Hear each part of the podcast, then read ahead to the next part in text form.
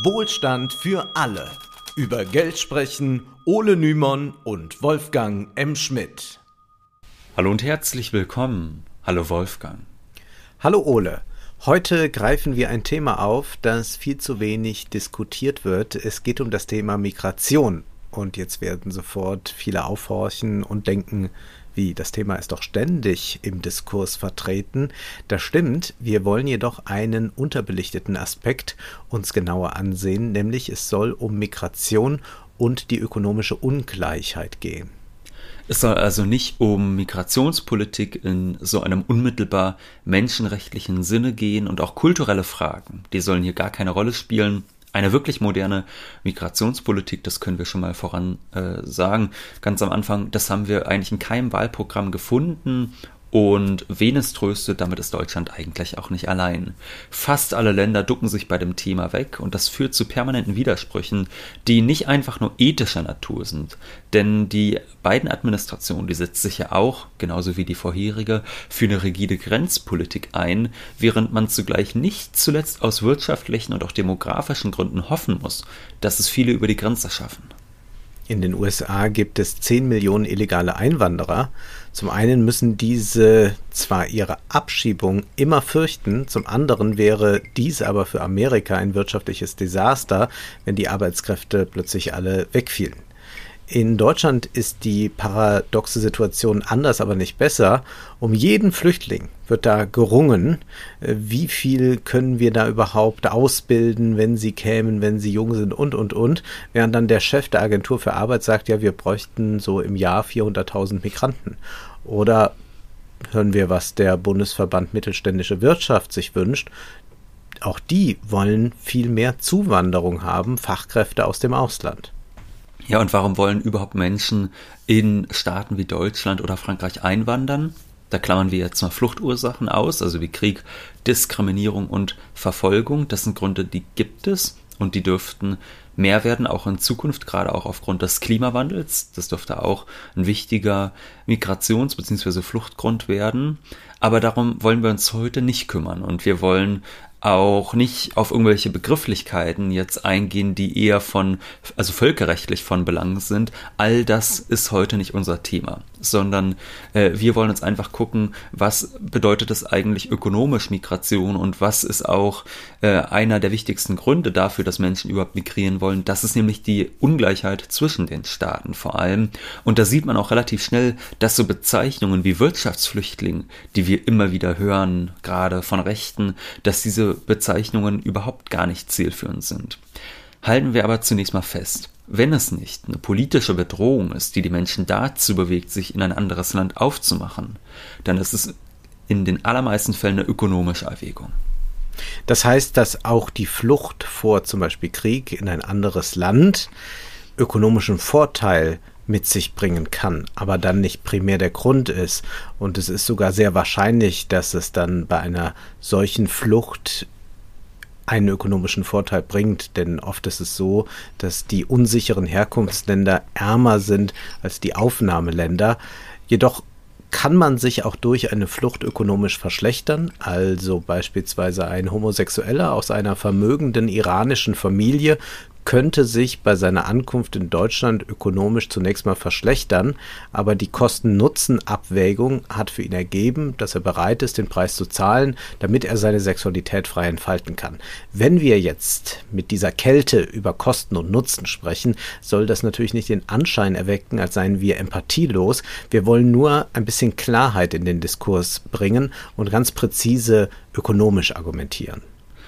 Ja, präzise argumentieren, das ist äh, vor allem bei Rechten eher nicht so die Stärke. Da gibt es zum Beispiel einen Begriff, eben schon genannt, der steht zur Wirrung stiftet, und zwar der des Wirtschaftsflüchtlings. Der wird gerne verwendet von Rechten, aber nicht nur, sondern auch von Politikern, die sich als Politiker der Mitte ansehen oder sogar von sozialdemokratischen Politikern, die sprechen gerne von Wirtschaftsflüchtlingen, um damit Menschen das Recht auf Asyl abzusprechen. Getan wird so, als seien diese Menschen nur auf ein bisschen mehr Luxus aus. Asylwürdig seien eigentlich nur drei Prozent der Flüchtlinge. Das meinte 1999 der SPD-Bundesinnenminister Otto Schily und der Rest seien Wirtschaftsflüchtlinge. Jetzt kann man sich oder muss man sich eigentlich schon fast entscheiden. Entweder man verzichtet ganz auf den Begriff Oder man verwendet ihn mit einer großen Selbstverständlichkeit, indem man sagt, ja, ist doch ganz klar, verständlich und auch richtig, dass Menschen, wenn sich ihnen eine Möglichkeit bietet, ihre Lebenssituation zu verbessern, dass sie diese ergreifen, dass sie ein besseres Leben haben und aufsteigen wollen.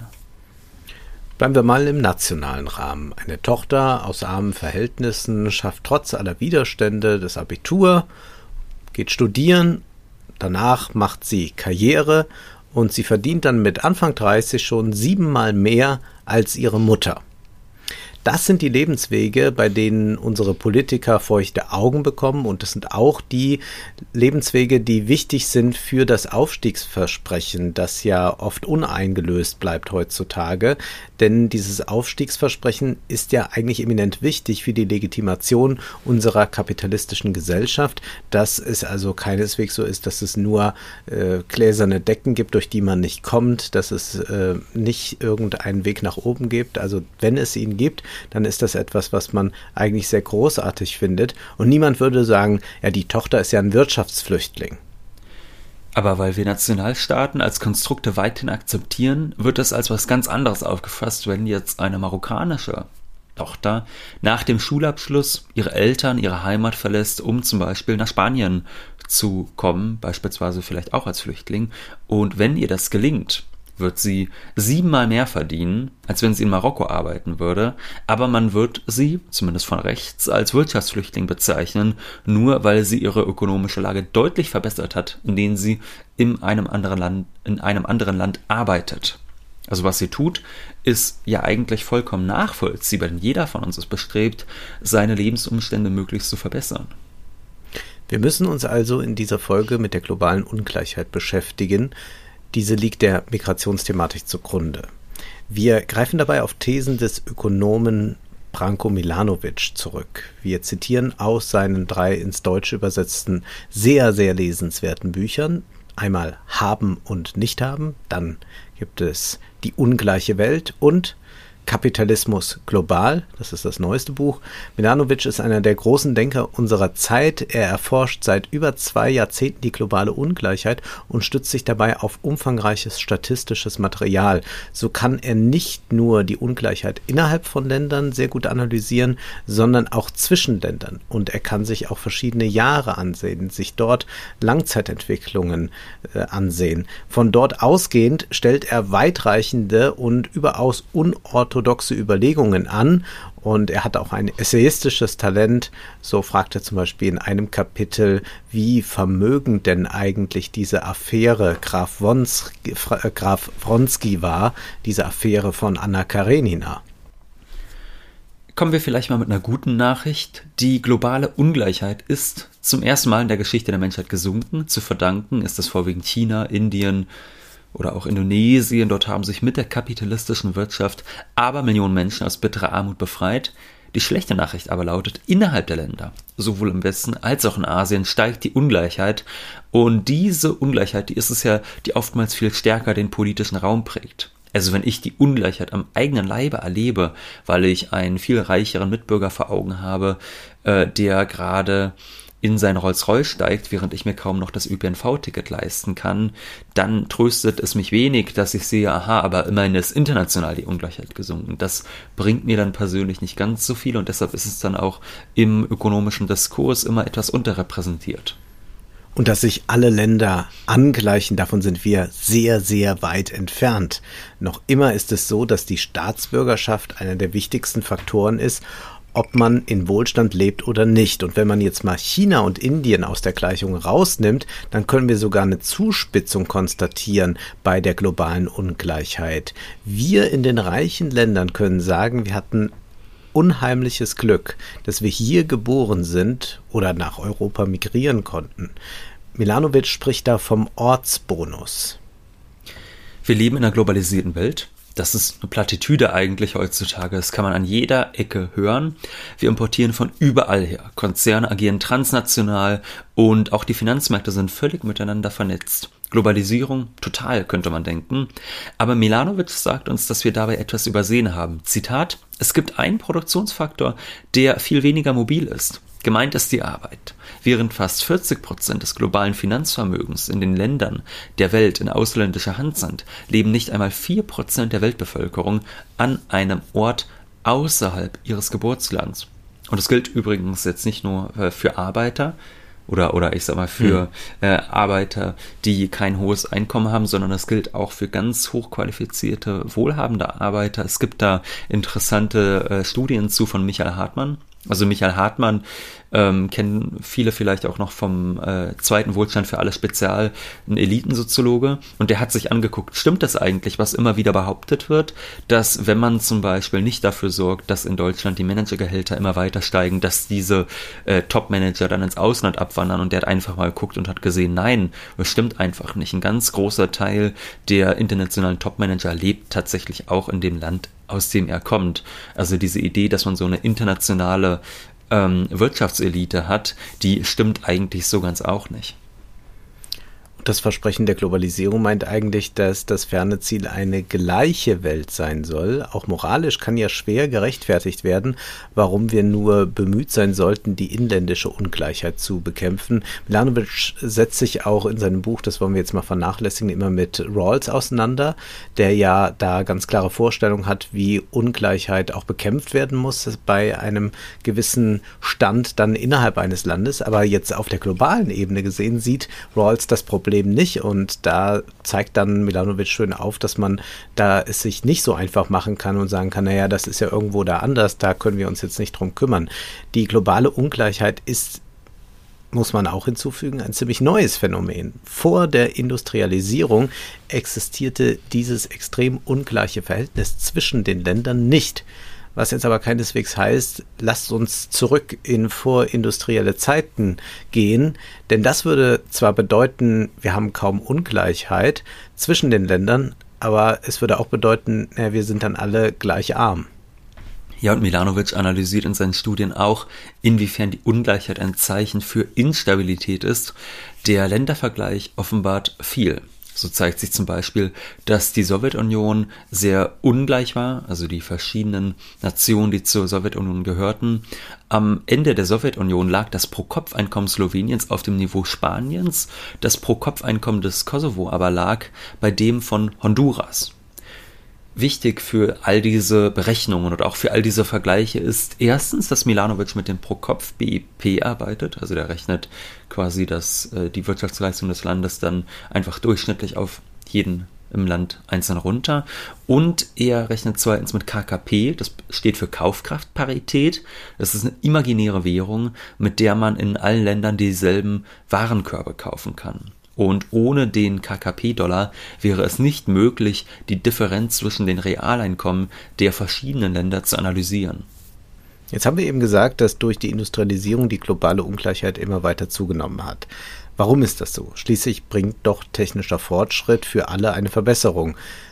Stimmt, aber wenn dieser Fortschritt nicht überall gleichzeitig und gleich intensiv einsetzt, können Länder rasch ins Hintertreffen geraten, beziehungsweise andere Länder können enorme Vorsprünge machen, die nicht mehr einzuholen sind. Milanovic erklärt, wenn das BIP pro Kopf der Vereinigten Staaten um ein Prozent wächst, muss das indische um eigentlich unmögliche 17 Prozent und das chinesische um 8,6 Prozent steigen, damit die absoluten Einkommensunterschiede nicht weiter wachsen. China und Indien müssten sehr, sehr schnell laufen, nur um auf der Stelle zu treten. Wenn wir mit den KKP-Dollars rechnen, dann können wir zum Beispiel fürs Jahr 2007 sehen, China erlebt ein in der Weltgeschichte einmaliges Wachstum Allerdings liegt das Pro-Kopf-BIP bei 5050 KKP-Dollar, während es in den USA bei 43.200 KKP-Dollar liegt. Bei Indien, das auch stark wächst, ist die Differenz zu Amerika sogar noch größer. Und schon deshalb, sagt Milanovic, kann man sich das Gerede von so einer globalen Mittelschicht eigentlich schenken. Es gibt eine chinesische Mittelschicht, aber die hat zum Beispiel mit unserer deutschen Mittelschicht eigentlich gar nichts zu tun. Wir in den Industrieländern erleben ein solches Wachstum natürlich nicht mehr. Und generell nimmt auch die inländische Ungleichheit wieder zu. Das ist ja nicht nur etwas, was Milanovic festgestellt hat, sondern das ist auch Thomas Pikettys Befund. Dennoch gibt es diesen angesprochenen Ortsbonus. Was bedeutet das aber jetzt für einen Slogan, wie wir ihn aus dem kommunistischen Manifest kennen? Proletarier aller Länder vereinigt euch. Milanovic sagt, dass wir diesbezüglich mit Marx nicht richtig weiterkommen. Er fügt deshalb zur Kategorie Klassenzugehörigkeit eine weitere Kategorie hinzu, nämlich die Kategorie der Ortsabhängigkeit. Diese sei heute bedeutender denn je. Und das konnte Marx damals noch nicht sehen. Also für seine Zeit liegt Marx nicht falsch. Alle Länder sind auf einem niedrigen Niveau da vergleicht er Milanovic auch mal schnell, äh, wie ist das mit dem niederländischen Pro-Kopf-BIP. Die Niederlande waren damals das reichste Land der Welt. Nun, das war nur dreimal höher als das des ärmsten Landes und das ärmste Land damals war China. Insofern war die Klassenzugehörigkeit der entscheidende Faktor für die Ungleichheit. Und in der ersten Hälfte des 20. Jahrhunderts entsteht dann das, was man früher als Dritte Welt bezeichnete. Die Löhne westlicher Facharbeiter stiegen und bald hatten sie mit Tagelöhnern wenig gemein, weshalb auch, so Milanovic, die internationale Revolution ausblieb. Er verweist darauf, dass schon Engels nach dem Tode von Marx von einer Arbeiteraristokratie sprach, oder erinnern wir uns an unsere Folge zu China unter Mao, als Deng 1974 bei den Vereinten Nationen seine Theorie der drei Welten unterbreitete, lag er nicht ganz falsch, wenn er nur noch zwischen den Entwicklungsländern Verbindungen für den sozialistischen Kampf erkannte, nicht mehr jedoch mit den Arbeitern aus den Industriestaaten und auch wenn wir uns mal anschauen, ja, was sind das eigentlich für Länder, in denen eine sozialistische Revolution stattgefunden hat, das waren im Regelfall auch nicht die Länder, die auf dem Industrialisierungsniveau des reichen Westens lagen, also ganz anders, als Marx und Engels es sich eigentlich gedacht hatten. Milanovic schreibt, ob man das Glück hat, in einem reichen Land zur Welt zu kommen, ist heute im globalen Maßstab sehr viel wichtiger als die Frage, ob man in einem reichen Land der Ober-, Mittel- oder Unterschicht angehört. Was bedeutet das konkret? Nehmen wir etwa das reichste Zwanzigstel der Inder. Es zählt zum 68. Perzentil der Weltbevölkerung, was das Einkommen betrifft. Diese 50 Millionen Inder liegen damit auf demselben Einkommensniveau wie die Gruppe der ärmsten US-Amerikaner. Blickt man noch kleinteiliger auf diese Verteilung, dann stellt sich heraus, dass nur Drei Prozent der Inder ein höheres Einkommen haben als die ärmsten Amerikaner. Das gilt nicht nur für Indien, sondern der Vergleich fällt bei den meisten afrikanischen Ländern noch drastischer aus. Am privilegiertesten ist man natürlich als Kind reicher Eltern in einem reichen Land. Das ist einleuchtend. Aber selbst als Kind armer Eltern in einem reichen Land ist der Ortsbonus enorm hoch. Also Milanovic sagt, vom Ort hängen 80 Prozent unseres Einkommens ab und nur 20 Prozent machen Faktoren wie Geschlecht, Alter, ethnische Zugehörigkeit, Glück, Anstrengung oder harte Arbeit aus. Das heißt, wenn man in einem Land zu einer privilegierten Gruppe gehört, aufgrund der eben genannten Kategorien, wenn man Glück hat, sich anstrengt und talentiert ist, dann kann man zwar innerhalb eines Landes aufsteigen, aber es gibt eine Grenze, die ist viel entscheidender und das ist eben die Landesgrenze. Und die Ungleichheit zwischen den meisten Ländern, die wächst eher. Milanovic sagt, in den 60er Jahren war Spanien etwa viermal so reich wie Marokko. Heute ist es siebenmal reicher. Innerhalb der EU erleben wir durch die offenen inländischen Grenzen eine Angleichung der Länder. Nach außen hin aber nimmt die Ungleichheit zu und das ist nicht zuletzt ein Grund, warum Europa immer mehr zu einer Festung montiert.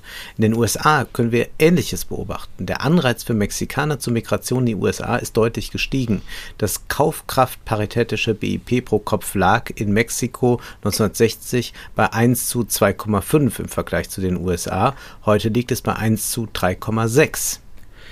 Die Weltbank hat in armen Ländern Umfragen durchgeführt, wären die Bürger bereit, auf Dauer oder zeitweise in ein anderes Land zu migrieren, um dort mehr zu verdienen, wenn das legal möglich wäre. Und 62 Prozent der Albaner beantworteten diese Frage mit Ja, noch mehr waren es in Rumänien. Und hoch sind auch die ortsabhängigen Unterschiede in Großregionen oder auf Kontinenten. Also zum Beispiel zwischen asiatischen Ländern sind die Unterschiede extrem hoch. Äh, wenn man zum Beispiel Nepal oder Japan vergleicht, dann zeigt sich, dass man in Japan 32 mal vermögender ist. Und diese Unterschiede gibt es jetzt nicht überall in allen Regionen gleichermaßen. Beispielsweise zwischen lateinamerikanischen Ländern ist die Gleichheit relativ hoch, aber dann auch auf niedrigerem Niveau. Milanovic betrachtet den Ortsbonus wie eine wirtschaftliche Rente. Wir haben es mit austauschbaren Arbeitskräften jetzt zu tun, weil sie über die gleiche Qualifikation verfügen, aber sie erhalten durch die Staatszugehörigkeit dann unterschiedliche Löhne. Milanovic erklärt, das Einkommen eines Menschen ist 93 mal höher, wenn er statt im Kongo, das ist das ärmste Land, in den Vereinigten Staaten zur Welt kommt.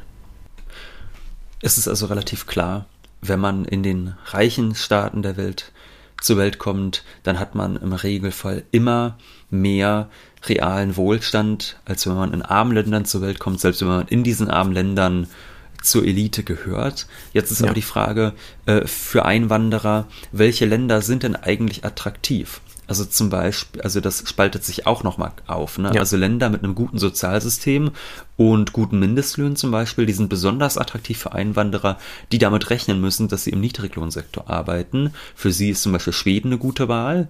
Wer aber zum Beispiel Arbeit finden möchte in einem sehr, sehr hochbezahlten Sektor, der ist zum Beispiel in den USA besser aufgehoben als in Schweden, weil dort, wenn wir uns die obersten äh, quasi, also die, die zum Beispiel die Top-Manager-Etagen ansehen, da können wir wunderbar sehen, dass in den USA ganz besonders hohe Löhne gezahlt werden. Denken wir an diese absurd hohen Managergehälter, die wir in europäischen Ländern eher nicht finden.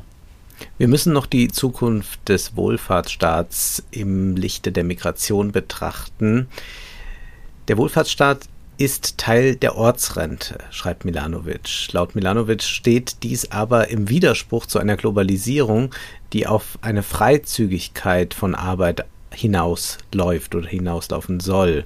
Und er schreibt, ein hoher Ortsbonus und eine einwanderungsfeindliche Politik sind zwei Seiten derselben Medaille. Das eine gibt es nicht ohne das andere. Milanovic liebt diese Zuspitzungen, aber ich finde es eigentlich mal ganz schön, dann äh, damit konfrontiert zu werden, was das eigentlich bedeutet. Ja, und auch wenn man das mal konsequent zu Ende denkt. Also was heißt denn das jetzt eigentlich, wenn man die Ungleichheit zwischen den Ländern verringern möchte? Man könnte sagen, man versucht das mit Entwicklungshilfe. Das hat in den letzten Jahrzehnten oftmals nicht gut funktioniert was macht man dann stattdessen, wenn man äh, die Ungleichheit zwischen Staatsbürgern verschiedener Länder äh, abbauen möchte? Man könnte zum Beispiel auch im Westen natürlich sagen, ja, dann wird der Wohlfahrtsstaat halt weniger großzügig, dadurch sinkt unsere Ortsrente, hier in Deutschland beispielsweise, und es findet eine Angleichung an andere Länder statt. Dafür gibt es aber aus guten Gründen selbstverständlich keine Mehrheiten. Und Milanovic fordert das auch nicht, aber er will deutlich machen, dass wir einen internationalistischen Blick einnehmen müssen, während die linken Parteien der Industriestaaten sich davon mehr oder weniger verabschiedet haben. Man kämpft vor allem für Gleichheit innerhalb der Landesgrenzen.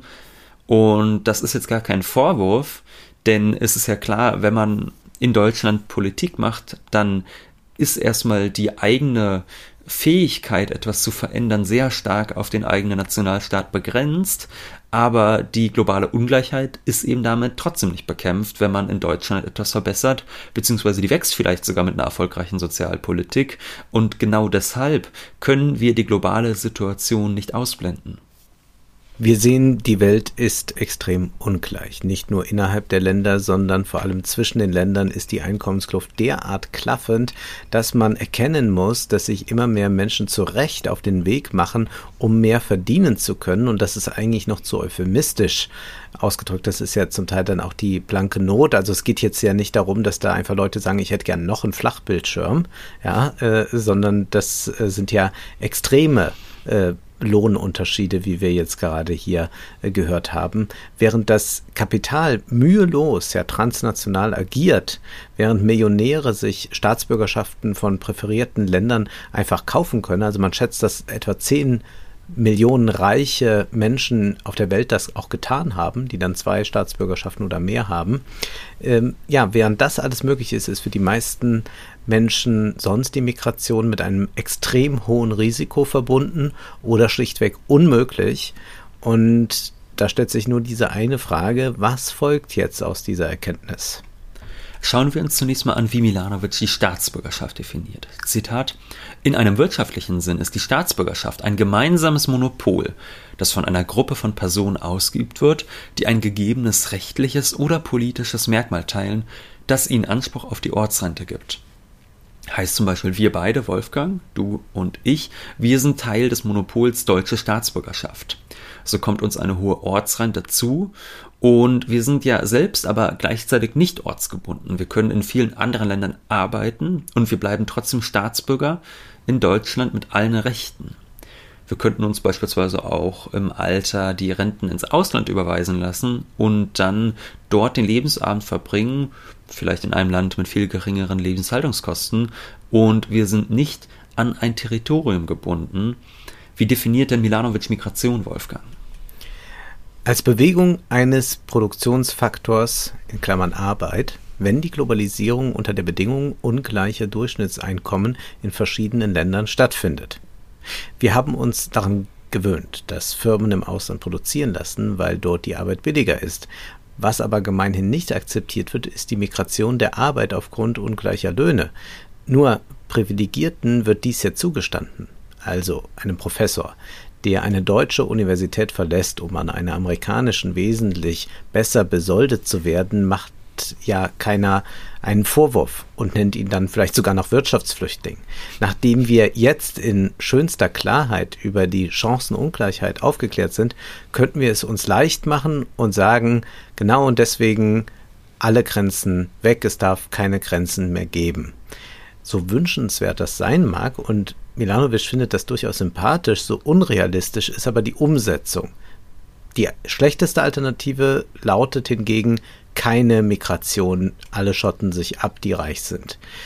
Das wäre übrigens nicht nur für die Migranten schlecht, sondern auch eigentlich für die hochentwickelten Volkswirtschaften wäre das katastrophal, auch gerade nochmal mit Blick auf die Demografie. Außerdem ist es ja auch moralisch nicht vertretbar. Zumal man dann von der wirtschaftlichen Vorstellung von Gewinnmaximierung auch mal abrücken müsste. Also man kann nicht sagen, äh, naja, äh, Unternehmen wollen eine hohe Rendite, Menschen streben nach Gewinn, man will den Gewinn maximieren.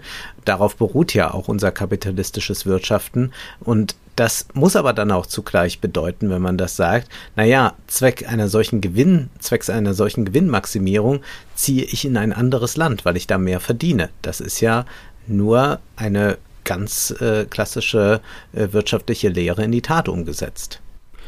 Das wäre zumindest konsequent zu Ende gedacht. Und da merkt man dann eben doch, dass auch wenn es immer wieder heißt, jeder ist seines Glückes Schmied, äh, jeder soll äh, versuchen, möglichst viel Wohlstand sich selbst zu erwirtschaften, dass da natürlich noch zusätzlich zu diesen ökonomischen Überlegungen auch kulturelle äh, Ursachen dazu treten, warum man zum Beispiel Migration nicht zulässt und andere Menschen abwertet etc. Aber du, aber du hast völlig recht, würden die Bürgerlichen ihren eigenen Anspruch an sich selbst ernst nehmen, dann müssten sie das eigentlich genauso fordern, eine freie hm. Migration.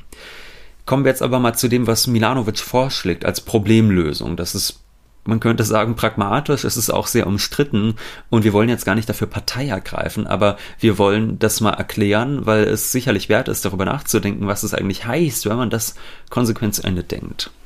Es gibt ja schon sowas wie Substaatsbürgerschaften. Die bekannteste ist wahrscheinlich die Green Card wenn man diese gewinnt, ja, die wird verlost, wenn man die gewinnt, ist man zwar kein US-Staatsbürger, aber man hat fast alle Rechte eines US-Bürgers, auch wenn man nicht wählen gehen darf. Und nach einer gewissen Zeit kann man sich dann bewerben, US-Staatsbürger zu werden. Staatsbürgerschaft ist ein Konstrukt, so erhalten in Deutschland oder so erhielten in Deutschland geborene Kinder von Einwanderern lange Zeit nicht automatisch die deutsche Staatsbürgerschaft und da gibt es ja in den verschiedensten Ländern sehr unterschiedliche Regeln. Und wenn wir Konstrukt sagen, dann meint man, man kann es ändern. Also es ist nicht irgendwas äh, festgesetztes, äh, naturgegebenes oder so, sondern Staatsbürgerschaft ist ein äh, modernes Konstrukt auch, wie auch der Nationalstaat im Prinzip äh, auch einen liberalen Hintergrund hat, den man nicht vergessen sollte. Und wir akzeptieren merkwürdigerweise, wenn Menschen in anderen Ländern schlecht gestellt sind, als schlechter gestellt sind als wir. Ja, jemand verdient zehnmal weniger für die gleiche Arbeit, ist, äh, hat, hat dieselbe Berufsausbildung genossen oder so, ist aber woanders geboren, lebt dort, ja, verdient weniger. Akzeptieren wir. Wir akzeptieren aber nicht in der Regel eine Diskriminierung von Menschen innerhalb unseres Landes. Das bereitet uns zumindest ethische, moralische Probleme. Nun schreibt Milanovic folgendes. Wir müssten zumindest für eine Weile zulassen, dass die Migranten in den Aufnahmeländern diskriminiert werden und nur eingeschränkte staatsbürgerliche Rechte genießen. So, jetzt fragt sich, wie könnte eine solche Diskriminierung, wie er es nennt, aussehen? Und wozu wäre sie gut? Zunächst mal zur zweiten Frage. Also Milanovic will die Akzeptanz für mehr Migration steigern, darum geht es ihm eigentlich. Nun ist es aber so, dass in allen Industriestaaten sich keine Mehrheiten für eine progressive Einwanderungspolitik finden und deshalb soll die Angst vor der Migration geschwächt werden und Migranten sollen nicht die gleichen Rechte genießen wie Staatsbürger. Würde man, um mal ein Extrembeispiel zu geben, würde man jedem Einwanderer sofort, wenn er die Grenze übertritt, einen deutschen Pass geben und ihm gleichen Zugang zum Sozi Sozialsystem gewähren, dann ist es völlig klar, die Mehrheit der Bevölkerung in Deutschland ist nicht bereit, das zu akzeptieren. Das kann man jetzt doof finden, ist auch doof, aber es ist de facto so. Und die Frage ist also, wie schafft man es, die Menschen an Bord zu holen, die immerhin hier äh, in demokratischen Wahlen ihre Stimme abgeben? Äh, wie kann man sie dazu bewegen, einer liberaleren Migrationspolitik zuzustimmen? Und äh, da sagt Mi, äh, Milanovic eben, naja, das könnte funktionieren, indem es erst einmal eine Ungleichbehandlung dieser Migranten gibt. Denn nichts anderes bedeutet Diskriminierung ja erstmal. Ja. Ganz kurzer Einschub vielleicht. Äh, Diskriminierung ist ja erstmal ein Begriff, der für viele äh, negativ konnotiert ist. Aber zum Beispiel in der Ökonomie spricht man ja von Preisdiskriminierung einfach bei Ungleichbehandlung. Zum Beispiel, wenn Rentner ein günstigeres Ticket bekommen oder wenn junge Menschen, weil sie Schüler oder Studenten sind, ein günstigeres Ticket bekommen, das ist Preisdiskriminierung. Das heißt, das ist gar keine Wertung, die hier moralisch vorgenommen wird, sondern das heißt einfach nur, hier wird irgendwie ungleich behandelt. Und wenn man zum Beispiel sagt, gut, ähm, man könnte mehr Zustimmung, Zustimmung in der deutschen Bevölkerung einholen für mehr Einwanderung, beispielsweise wenn die Arbeitsmigranten etwas höhere Steuern zahlen müssen als die deutschen Staatsbürger.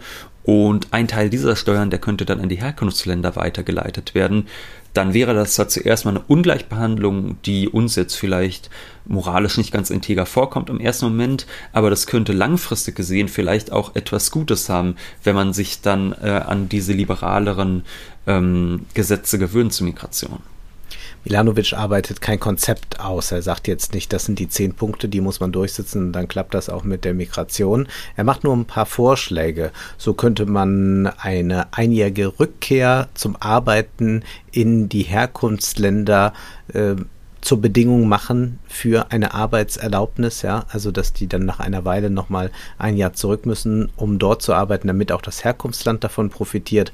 Man könnte aber auch sagen, Einwanderer können keine unbefristeten Arbeitsverträge erhalten, sondern immer nur befristete. Oder man könnte ausländischen Arbeitskräften nur Leistungen gewähren, die aus der Erwerbstätigkeit direkt resultieren. Ein Lohn, Unfall und Krankenversicherung. Sie können auch Gewerkschaftsmitglied sein, aber sie können nicht alle wohlfahrtsstaatlichen Leistungen in Anspruch nehmen. Äh, wichtig ist sicherlich, wenn man das jetzt so hört, dass der Lohn gleich sein müsste. Also sonst haben wir natürlich äh, das große Problem des Lohnkampfs. Also dass dann äh, die Firmen sagen, ja wunderbar, äh, dann äh, werden die anderen entlassen und jetzt setzen wir nur noch auf äh, Migranten, die schlechter gestellt sind und weniger verdienen, weil wir dann mehr Profit haben. Also das ist natürlich auch eine sehr heikle Lage. In gewisser Weise ginge das nur auch mit einem äh, starken gewerkschaftlichen Arm, dass da nicht Tür und Tor geöffnet wird für Ausbeutung in anderer Weise.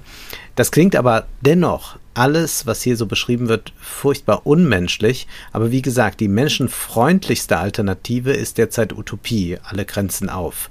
Ohnehin blickt man beispielsweise auf die 10 Millionen illegalen Einwanderer in den USA. Oder denken wir an unsere polnischen Pflegekräfte, die ja jetzt neuerdings erst einen Mindestlohn erhalten sollen. Da hat man ja auch immer gedacht, ja, wieso sollen die einen Mindestlohn bekommen? Die kommen ja aus Polen. Also ist ja auch verrückt, diese Denkweise, mhm. dass man überhaupt diese, äh, diesen Unterschied machte. Also de facto ist das so. Also es gibt eine Diskriminierung schon längst. Und da schreibt Milanovic. Die Frage ist also, ob es besser ist zu akzeptieren, dass die einheimische Bevölkerung de facto, aber nicht de jure anders behandelt wird als ein Teil der Einwanderer, während die Zuwanderung beschränkt wird, oder mehr Einwanderer aufzunehmen, diese rechtlich jedoch schlechter zu stellen als die einheimische Bevölkerung.